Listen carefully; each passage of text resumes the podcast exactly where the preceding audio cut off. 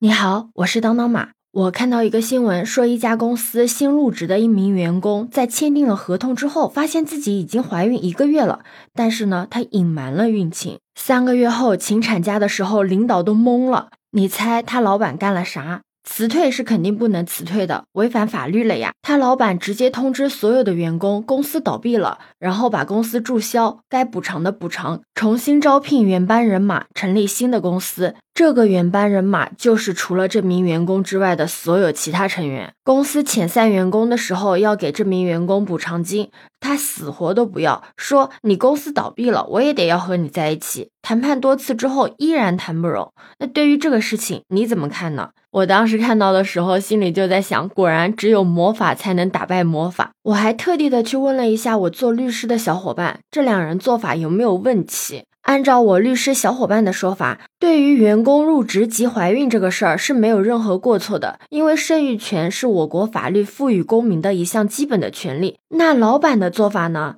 这家公司老板的做法，在法律的角度上来讲，也是没有任何过错的。因为注销公司就是公司法赋予老板的权利，而且该给员工的补偿一分钱是都没有少的。这个老板的做法是没有任何的法律瑕疵的。但是对于新的公司，到底有没有义务去雇佣这个员工呢？那答案是没有的。不得不说，这个老板非常聪明，他的这个决定一点法律漏洞都没有，权利对权利，法律对法律。我们经常听到一句话叫“拿起法律的武器”，但这一次呢，员工有武器，老板也有武器。我看到有网友在那个新闻下面评论说，可以怀孕，但是不能骗孕。这一次站老板。那你呢？你觉得张女士的这个做法对吗？有网友说，这名员工的做法只会让女性在职场的生存环境越来越恶劣。这个说法我是认同的，因为从企业的角度来讲，入职即怀孕会增加企业人力的成本，本身就有很多的企业在防止这些东西。如果所有的女性都像这名员工一样入职即怀孕，真的会连带那些明明可以得到一份好工作的女性失去机会。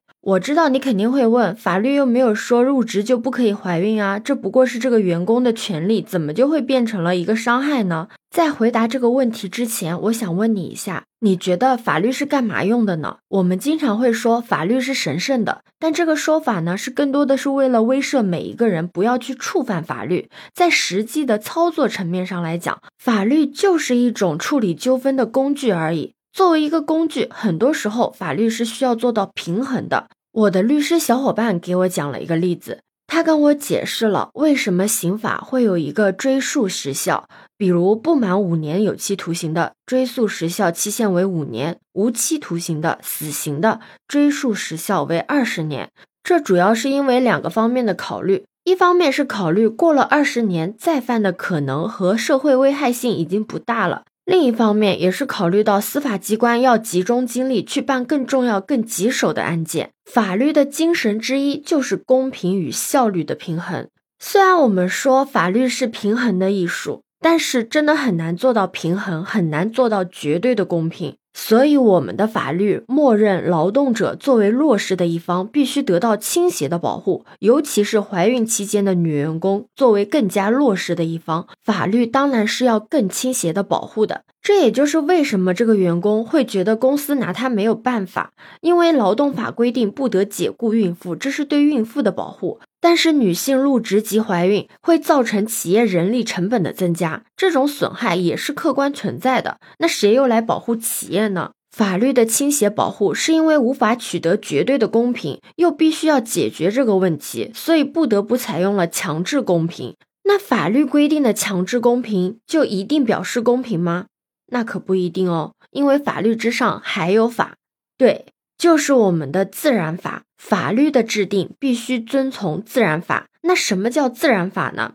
讲白了说，就是借债还钱，天经地义，公道自在人心里面的这个人心。我相信，在你的心中肯定有你自己的一种公平感。就像我不是药神里面的那个警察，他在法律的层面上要秉公执法的去抓捕假药贩子，但是他又知道抓捕假药贩子就意味着许多白血病人得不到救治，所以他的良心陷入了煎熬，甚至直接撂挑子不干了。这就是他内心深处的自然法在起作用。你也可以直接把自然法理解成我们心中的道德。如果一个人遵从内心高于法律的公平感，去和其他人打交道，至少可以保证一点，就是他不会伤害到别人。而我们学习法律呢，就是为了不被别人所伤害。我们用道德来约束自己，而不是去约束别人，不去伤害别人。用法律来保护自己，不去被别人伤害。法律和道德都是缺一不可的。我相信这个员工或多或少是知道自己入职即怀孕会造成企业人力成本的增加，也知道自己有法律的倾斜保护，所以他一点顾忌都没有。结果没想到老板这么刚，直接把公司给注销了。但你要明白的一件事情是，这件事情之所以能成为新闻，是因为在现实生活中，一家企业因为一个员工怀孕。就立马解散重组的可能性真的很小，因为代价真的太大了。大部分的企业都是忍一忍也就算了，可是这个忍并不是真的算了。入职即怀孕这个做法虽然是符合法律的，但是却不符合大家对自然法、对公平的追求，甚至会有企业因为这个员工的做法，会让职场上其他的女性员工也受到了这样的影响。那我自己也是一个职场打工人嘛，我知道对于女性来讲。结婚生子、请产假、请育儿假是一定一定要面对的事情。那我们在职场中遇到这种事情的时候，该如何的去应对，会更好的解决呢？我觉得，首先一定要提升自己的专业能力以及综合的实力，这样才能够获得劳动市场上更高的议价权。当你足够强大的时候。为公司创造的价值就会抵消生育带来的损失。那现在随着放开二胎、三胎的政策出现，所有的企业招聘女员工的时候，多多少少都是会有些担心的。那你还不如在面试的时候就坦坦荡荡的跟他们沟通一下。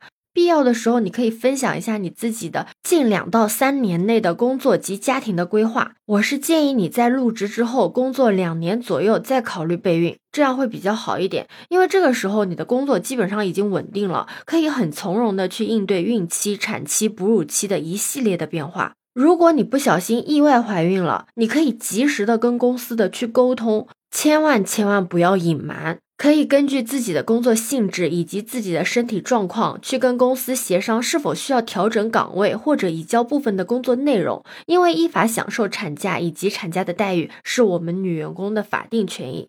最后，我想说，我们身处在职场，身在社会，就要学会与人合作，而不是每次都要针锋相对的对簿公堂，弄得两败俱伤。对此，你有什么看法呢？可以把你的想法留在评论区哦。